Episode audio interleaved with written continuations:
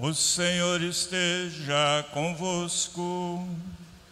Ele está no meio de nós. Proclamação do Evangelho de Jesus Cristo, segundo Lucas. Glória a vós, Senhor. Quando se completaram os dias para a purificação da mãe e do filho, conforme a lei de Moisés, Maria e José levaram Jesus a Jerusalém, a fim de apresentá-lo ao Senhor, conforme está escrito na lei do Senhor. Todo primogênito de sexo masculino deve ser consagrado ao Senhor. Foram também oferecer o sacrifício, um par de rolas e dois pombinhos, como está ordenado na lei do Senhor. Em Jerusalém havia um homem chamado Simeão, o qual era justo e piedoso, e esperava a consolação do povo de Israel. O Espírito Santo estava com ele e lhe havia anunciado que não morreria antes de ver o Messias que vem do Senhor. Movido pelo Espírito, Simeão veio ao templo. Quando os pais trouxeram o menino Jesus para cumprir o que a lei ordenava, Simeão tomou o menino nos braços e bendiz a Deus. Agora, Senhor, conforme a tua promessa, podes deixar teu servo partir em paz, porque meus olhos viram a tua salvação, que preparaste diante de todos os povos luz para iluminar as nações e glória do teu povo Israel. O pai e a mãe de Jesus estavam admirados com o que diziam a respeito dele. Simeão os abençoou. Disse a Maria, a mãe de Jesus: Este menino vai ser causa tanto de queda como de reerguimento para muitos em Israel. Ele está a sinal de contradição. Assim serão revelados os pensamentos de muitos corações. Quanto a ti, uma espada transpassará a alma. Havia também uma profeta chamada Ana, filha de Fanuel, da tribo de Asser. Era da idade muito avançada, quando jovem tinha sido casado, vivera sete anos com o marido, depois ficara viúva e agora já estava com 84 anos. Não saía do templo dia e noite, servindo a Deus com jejuns e oração. Ana chegou neste momento e pôs-se a louvar a Deus e a falar do menino. E todos que esperavam a libertação de Jerusalém, depois de cumprirem tudo conforme a lei do Senhor, voltaram a Galiléia para Nazaré, sua cidade o menino crescia, tornava-se forte, cheio de sabedoria e graça de Deus estava com ele. Palavra da salvação.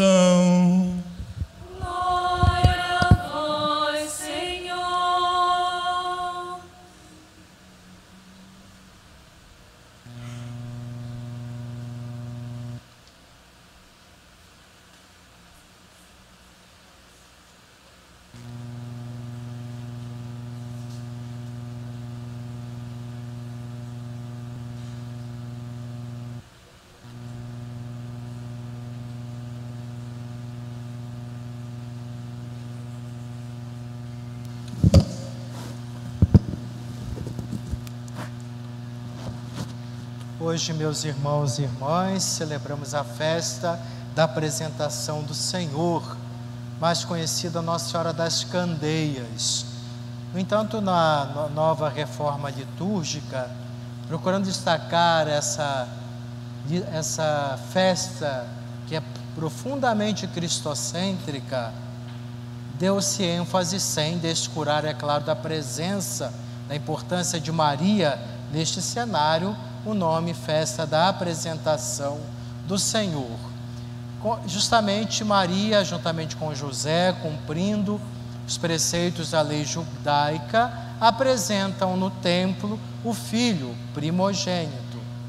Deus, é, é, aquele casal, a Sagrada Família de Nazaré, apresenta a Deus, ao Pai, o próprio Filho, que o consagra. Um belo exemplo de religiosidade, porque percebe-se na família de Nazaré gestos de profunda piedade e a cuidado na boa formação religiosa.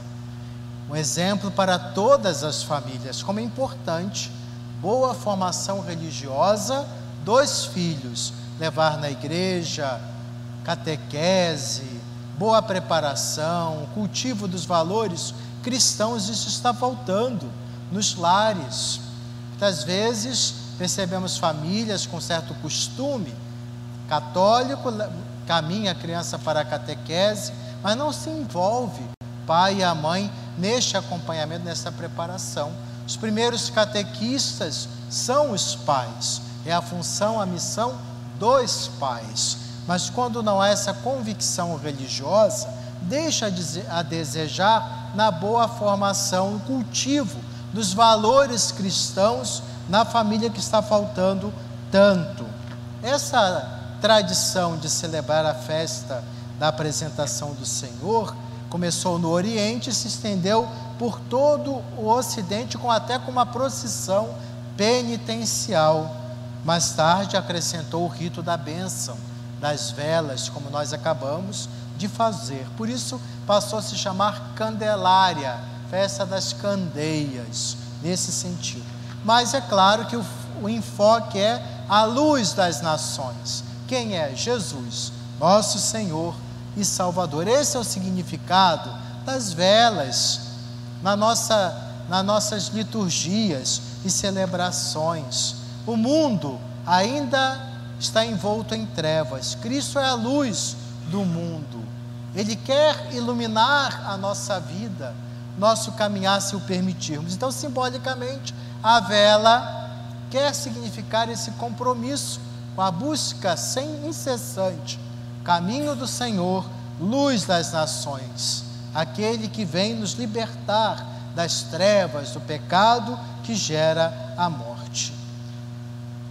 Hoje, então, nós acolhemos Cristo em nossa vida.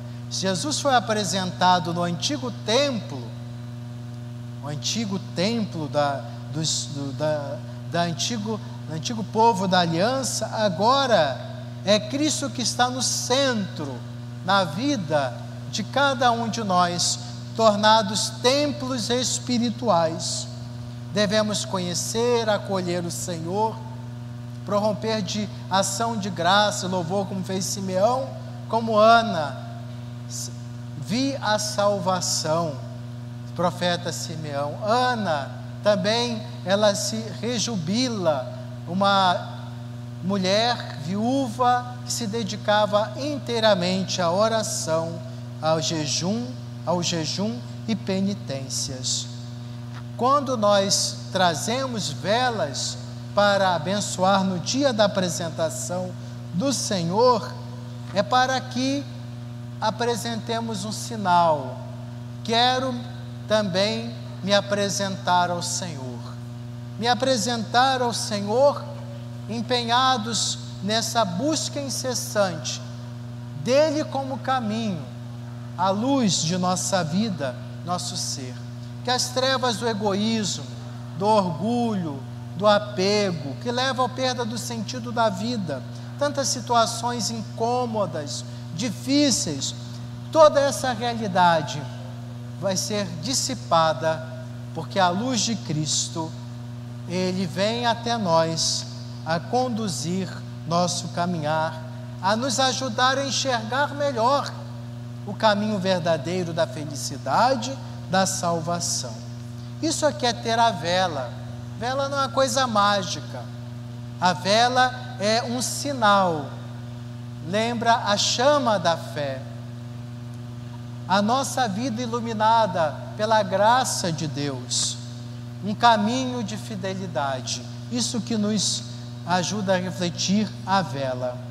E que jamais devemos permitir com que a chama da fé se apague, que a chama da fé sempre clareie nossa estrada, sempre mais na fidelidade à palavra de Deus.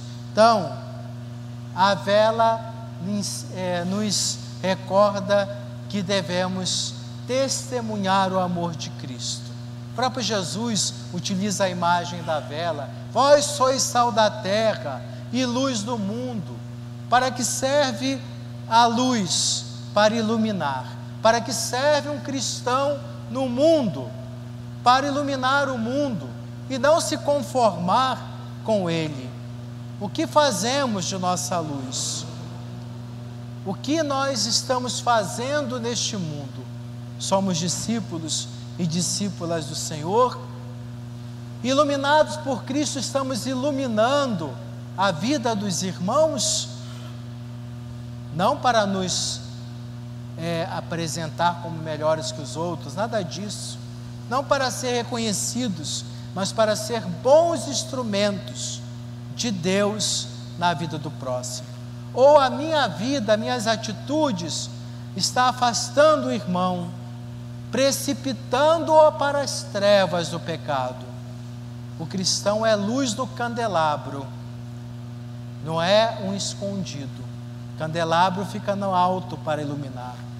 O cristão é aquele que busca sempre mais encorajar as pessoas para buscar a luz do amor de Deus. É esse, esse é o caminho que nos pede o Senhor.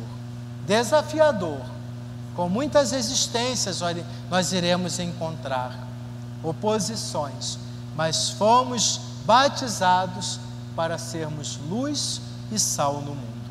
É o que está acontecendo no ambiente familiar, de trabalho, nas nossas atividades eclesiais. Reflitamos, brilha a luz de Cristo em nossos corações e é que essa luz sejamos portadores dela para o mundo e aqueles que tivermos né, pela vontade de Deus, a oportunidade de lidar, de conviver, sejamos uma presença de luz, de paz e de fraternidade. Amém.